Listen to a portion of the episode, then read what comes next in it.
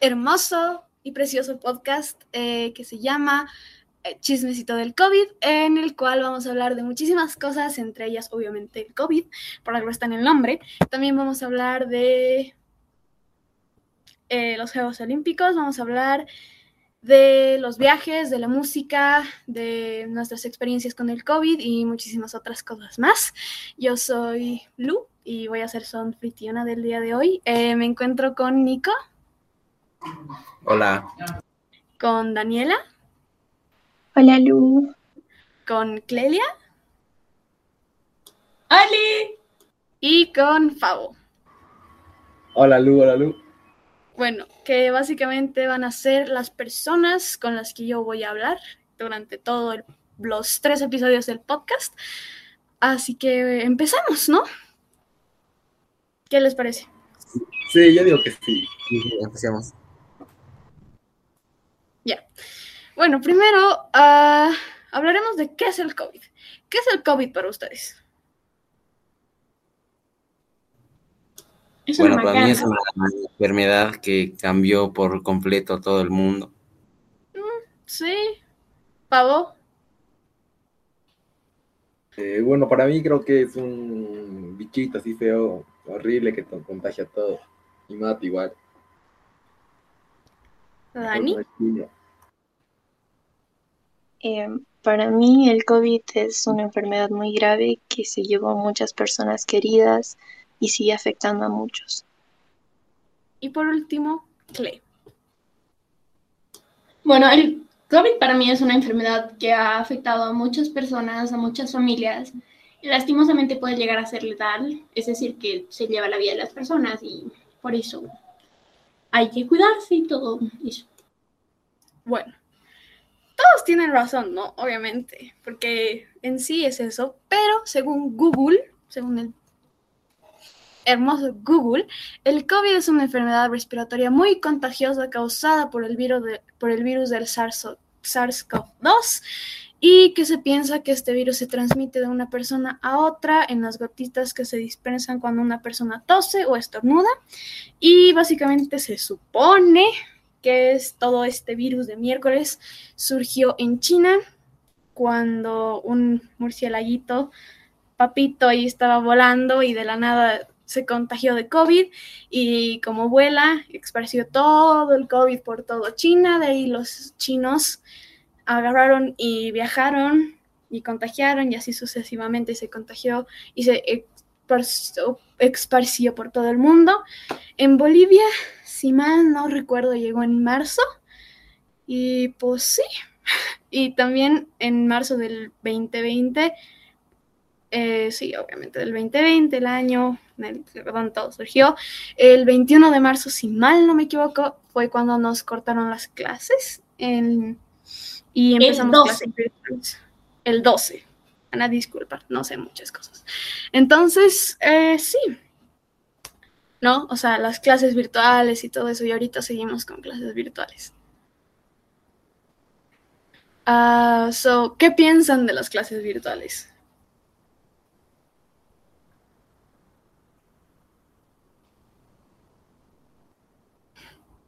Bueno, yo creo que es un, un cambio muy, muy diferente, ya que es algo a lo que no estamos muy acostumbrados y a lo cual nos hemos tenido que, que, o sea, acostumbrar porque no teníamos de otra, ¿no? yo creo que es algo que a la vez nos ha perjudicado mucho en el tema de, de estudios, de, del tema de la concentración y todo eso.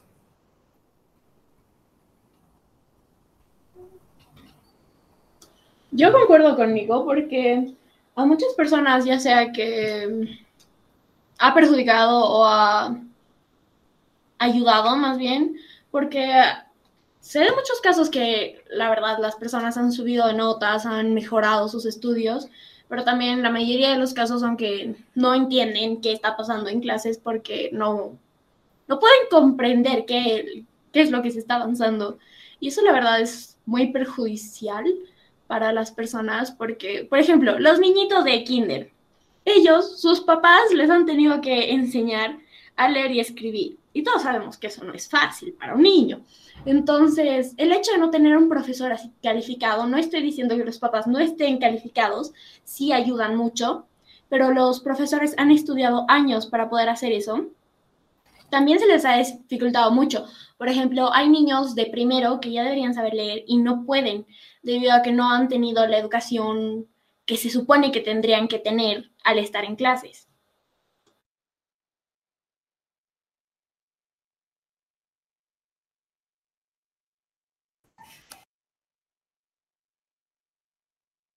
Claro, justamente lo que mencionó Clelia es que un profesor de, de, primaria, de kinder y todos los niveles básicos está, eh, o sea, estudia justamente para, para enseñar a los niños con calma en un aula, con, con no sé, con, con cosas, con objetos, con, con otras cosas que sea, con lo que, con lo que sea un poco más fácil el tema de enseñanza, ¿no?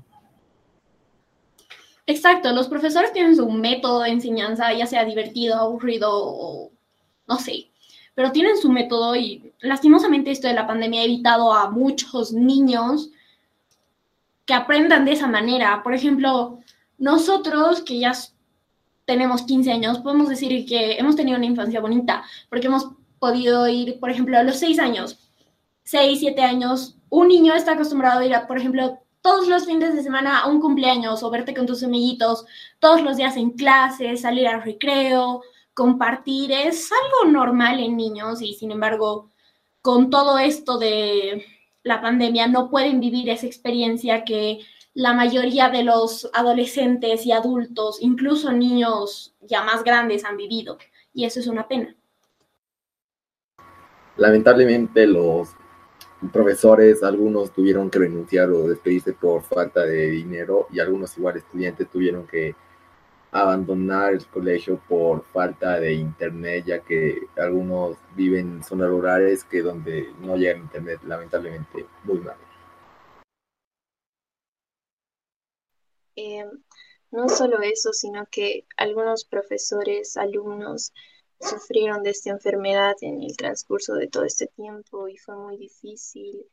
Entonces, bueno, lo único que nos queda es acostumbrarnos y adaptarnos y también tomar medidas de, de seguro para cuando tengamos que salir estemos un poco más seguros de que no nos vamos a contaminar, sino que, bueno, es una opción.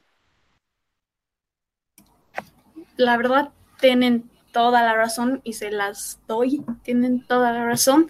hay muchísimos casos de personas que no pueden estudiar por falta de internet y otras cosas, pero a la vez siento que también fue una forma como de unirse más con la familia, ¿no?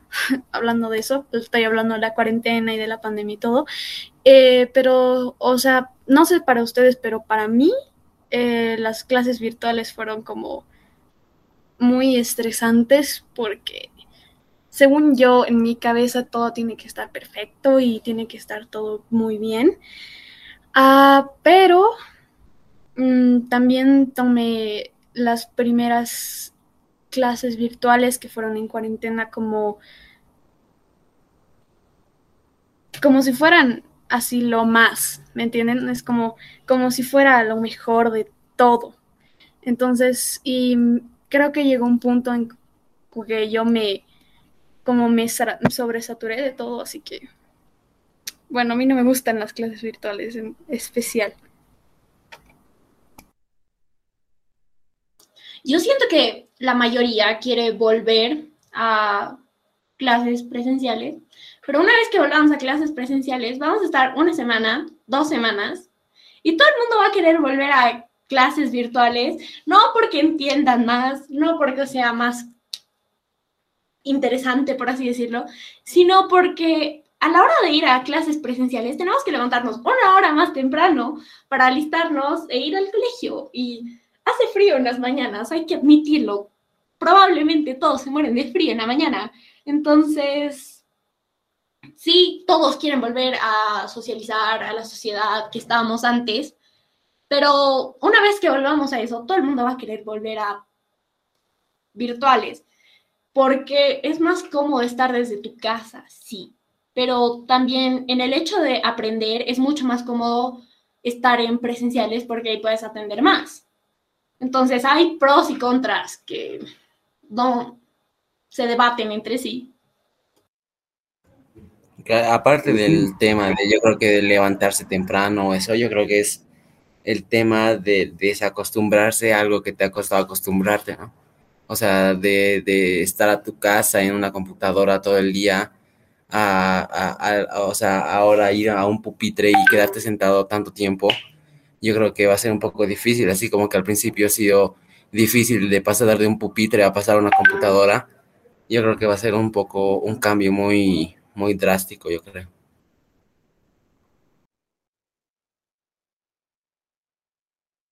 Además, tarde o temprano vamos a volver a clases presenciales, aunque no crean, nos está afectando un montón. Además, creo que la mayoría de los estudiantes quieren volver solo para encontrarse con sus amigos y también aprender, ya que no funcionó muy bien estas clases virtuales. Se podría decir que no funcionaron muy bien, eso sí, pero, por ejemplo, en el colegio que estamos, no es muy tecnológico. Entonces, a la hora de volver a clases, yo creo que tendrían que cambiar la mayoría de, los colegios la forma que enseñan y volverse más tecnológicos, porque ahora estamos todos acostumbrados a tener una computadora y a trabajar la mayoría de los trabajos ya virtualmente, es decir, en computadora, y es mucho más fácil para muchas personas hacerlo así.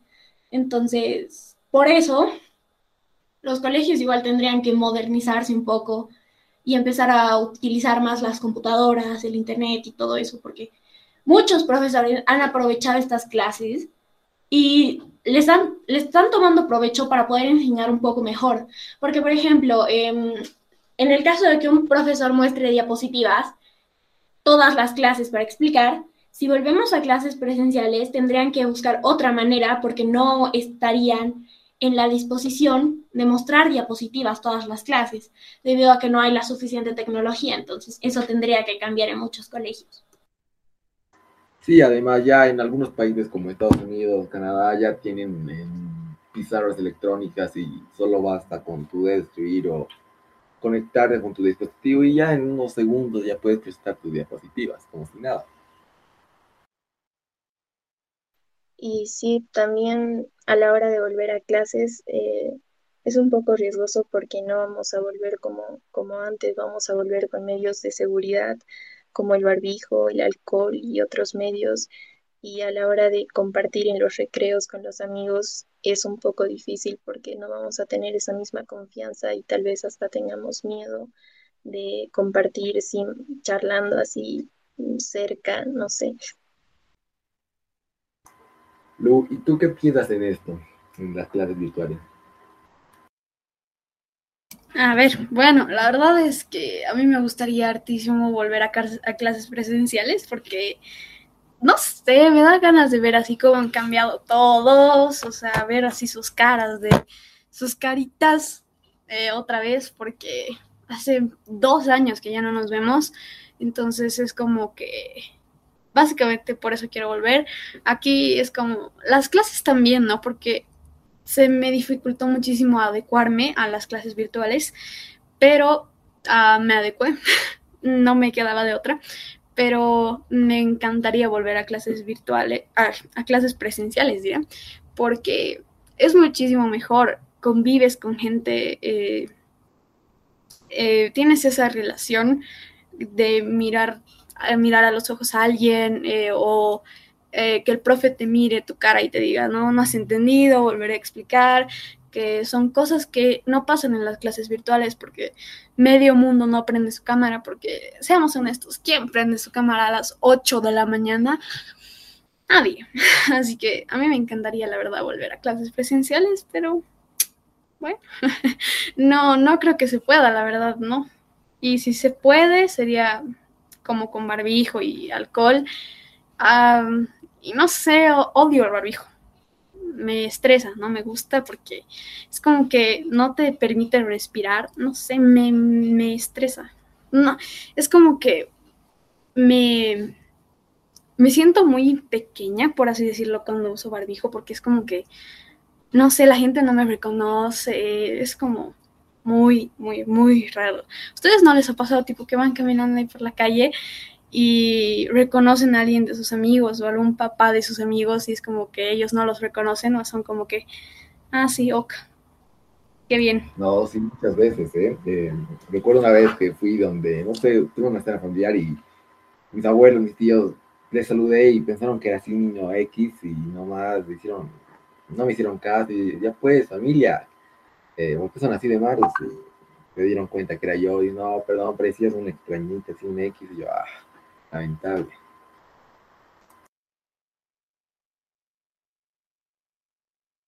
Creo que a todos en este tiempo nos ha pasado eso, alguien que sea una vez que nos hemos encontrado con alguien que conocemos y es como de, ¡Oh, no te reconocí, estás muy diferentes. Normal, vamos, un año y más, casi dos años se van a cumplir al año, que no vemos a la gente diferente.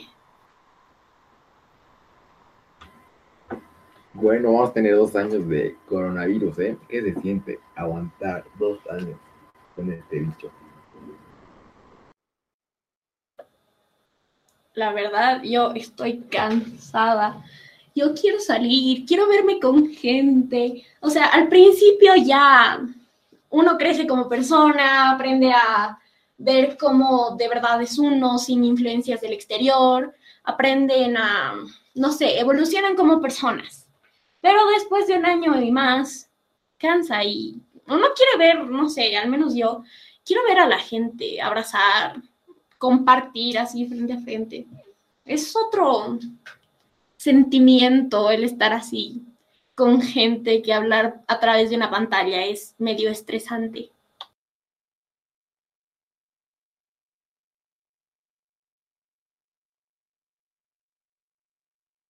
Sí, pero aunque crean, mira, vamos a volver en unos cuantos meses o al año ya clases y vamos a tener que usar barbijo obligatoriamente. Y creo que si no usamos barbijo va a haber un castigo, creo así, eh, menos 10 puntos o algo por el estilo, pero eh, nos vamos a acostumbrar ya porque vamos a tener mm, más protección, más confianza de estar así con el barbijo, con alcohol en gel, un alcoholcito en spray, listo, le saludas y así ya va a ser común en un futuro y creo que con los barbijos vamos a estar por un buen tiempo hasta, para mí hasta el 2023, no lo sé.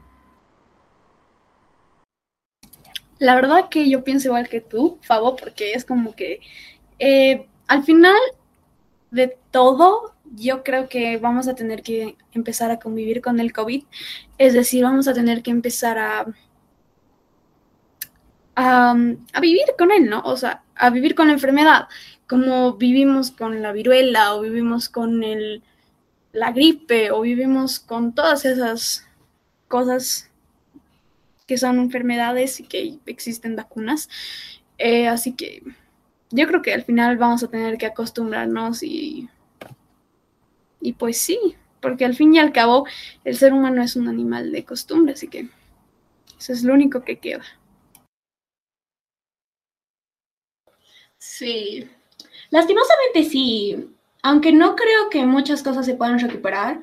Por ejemplo, una de las cosas que no van a poder recuperar al menos en un futuro pronto, no sé si está bien dicho, son las fiestas. Porque en las fiestas va todo el mundo y no sabes si están enfermos, no están enfermos, no se sabe.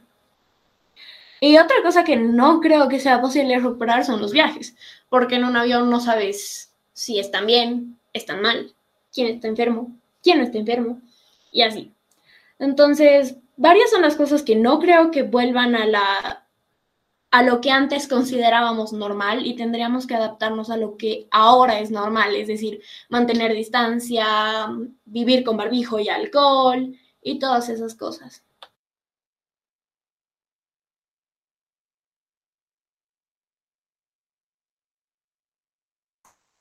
Sí, pero siento que uno de estos creo en el colegio eh, vamos a hacer una regla de no usar barbijo, pero ya vamos a tener todas las prevenciones, digamos, de tener en cada aula su desinfección o control cada hora media hora, no se sabe, ¿eh? habría que esperar. Eh, Y ya tocando el tema de, de viajes, yo creo que hay mucha gente que, que por este tema del virus se, se les arruinó sus vacaciones o algún tipo de plan familiar que tenían y que ya no lo pudieron retomar o hay algunos que lo han retomado y que durante el viaje se contagiaron o han tenido un tipo de problema.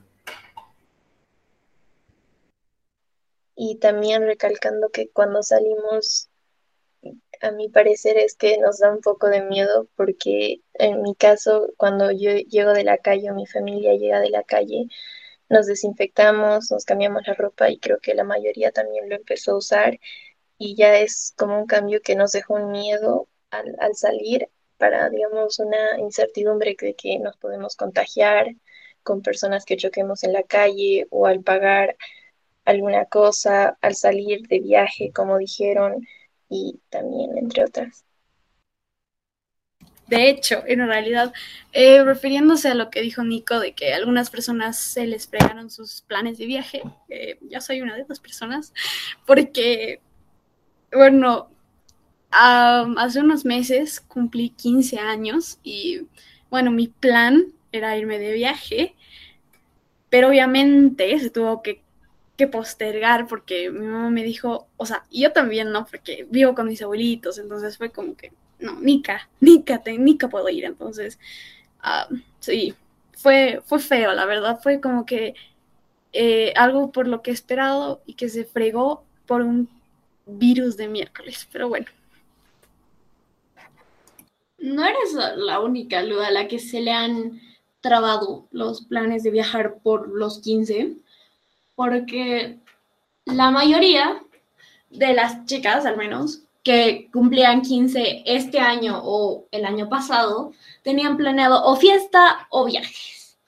Y lastimosamente la mayoría se les han trancado los planes por, el, por la pandemia, porque sería mucho riesgo para ellas, sus familias, etcétera, viajar o hacer una fiesta por sus 15. Entonces, yo digo que muchas chicas que querían viajar o inclusive familias, no solamente por 15 años. Hay muchas razones de viaje que no han podido, se han sentido muy frustrados, porque el hecho de querer planear un viaje te da esperanza de salir, de sentirte libre, de vivir cosas nuevas. Y una vez que es truncado ese plan, te sientes mal contigo, con la situación, con todo. Y la verdad es muy triste que eso haya pasado con muchas personas.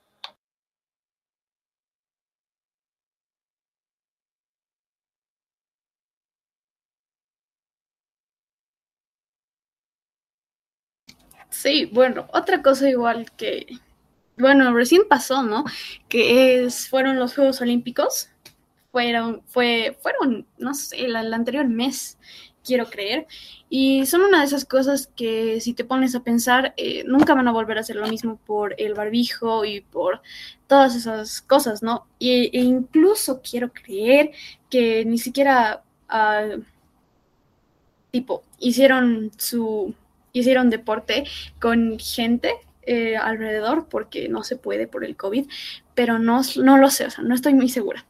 Pero es una de esas cosas que nunca va a volver a ser lo mismo porque igual, si bien no puedes tener el barbijo haciendo ejercicio, uh, vas a tenerlo que tener afuera porque en los Juegos Olímpicos era como una, como una ciudad enorme, así que nunca va a volver a ser lo mismo, porque siempre vas a tener que estar así con tu barbijo o teniendo distancia. Así que, um, así que es, eso también, ¿no? Y quería dejarlo ahí lo de los Juegos Olímpicos.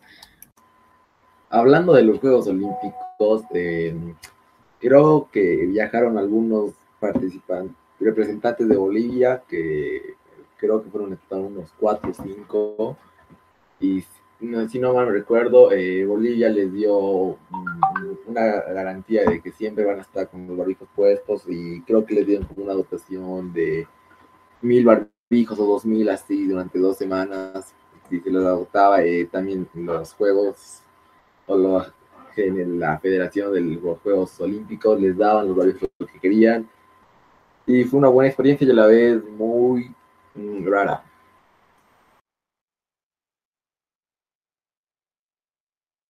Sí, eh, por lo que yo tengo entendido, los Juegos Olímpicos tenían que ser el año pasado.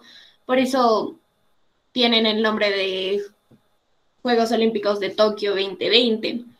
Y por la pandemia y todo eso no pudieron ser realizados a pesar de que ya estaba todo el campo listo. Y la verdad eso es una macana porque han retrasado unos juegos la pandemia en sí y es una lástima para todos los atletas. Sí han tenido más tiempo para prepararse, pero hay otros que no han podido ir por culpa de la pandemia. Y otra cosa que, hablando de los Juegos Olímpicos, me he enterado que las medallas de los Juegos Olímpicos están hechas de celulares antiguos que ya no se usan y los han compactado para hacer las medallas y eso a mí me parece muy bueno para el ambiente y es muy socioeconómico.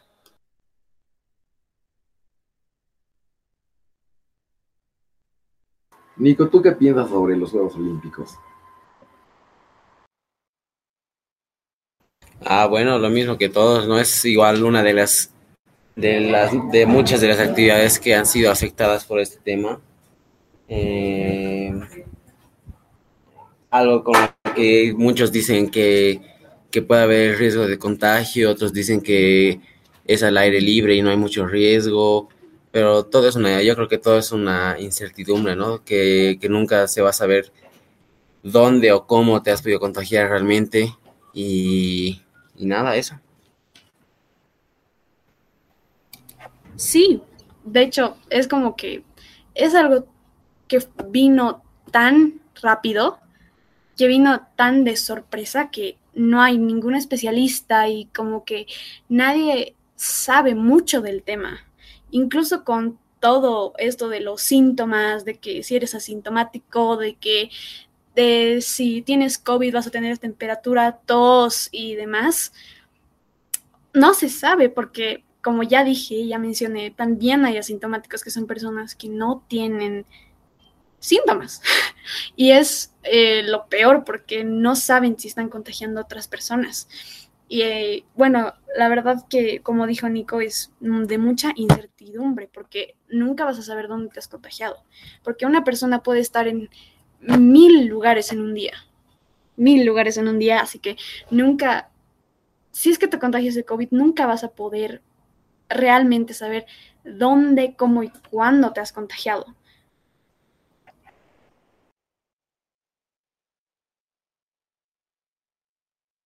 Em, bueno, yo puedo decir que fue, el COVID fue, llegó muy de repente y fue feo que se hayan cancelado muchas actividades el año pasado, sin embargo, este, este año se normalizó un poco las restricciones y bueno, me llamó mucho la atención porque a pesar de todo esto de las inseguridades, muchas personas salieron con sus sueños como los deportistas, los trabajadores salieron a trabajar normal, ya empezaron a normalizar las cosas y, no sé, me enseñó que tal vez estamos aprendiendo a vivir con esta enfermedad. Bueno, hasta ahí vamos a quedar con el primer episodio de nuestro podcast, que es el mejor de todos los tiempos, obviamente. Pero bueno, como pudieron escuchar, sí nos pusimos un poco serios, pero creo que la situación y, bueno, no tanto la situación, sino el tópico que tocamos lo ameritaba. Así que, bueno, dejando todas esas cosas aparte, eh, espero que hayan tenido una muy buena experiencia con el podcast. Así que pues sí, espero que escuchen el próximo episodio.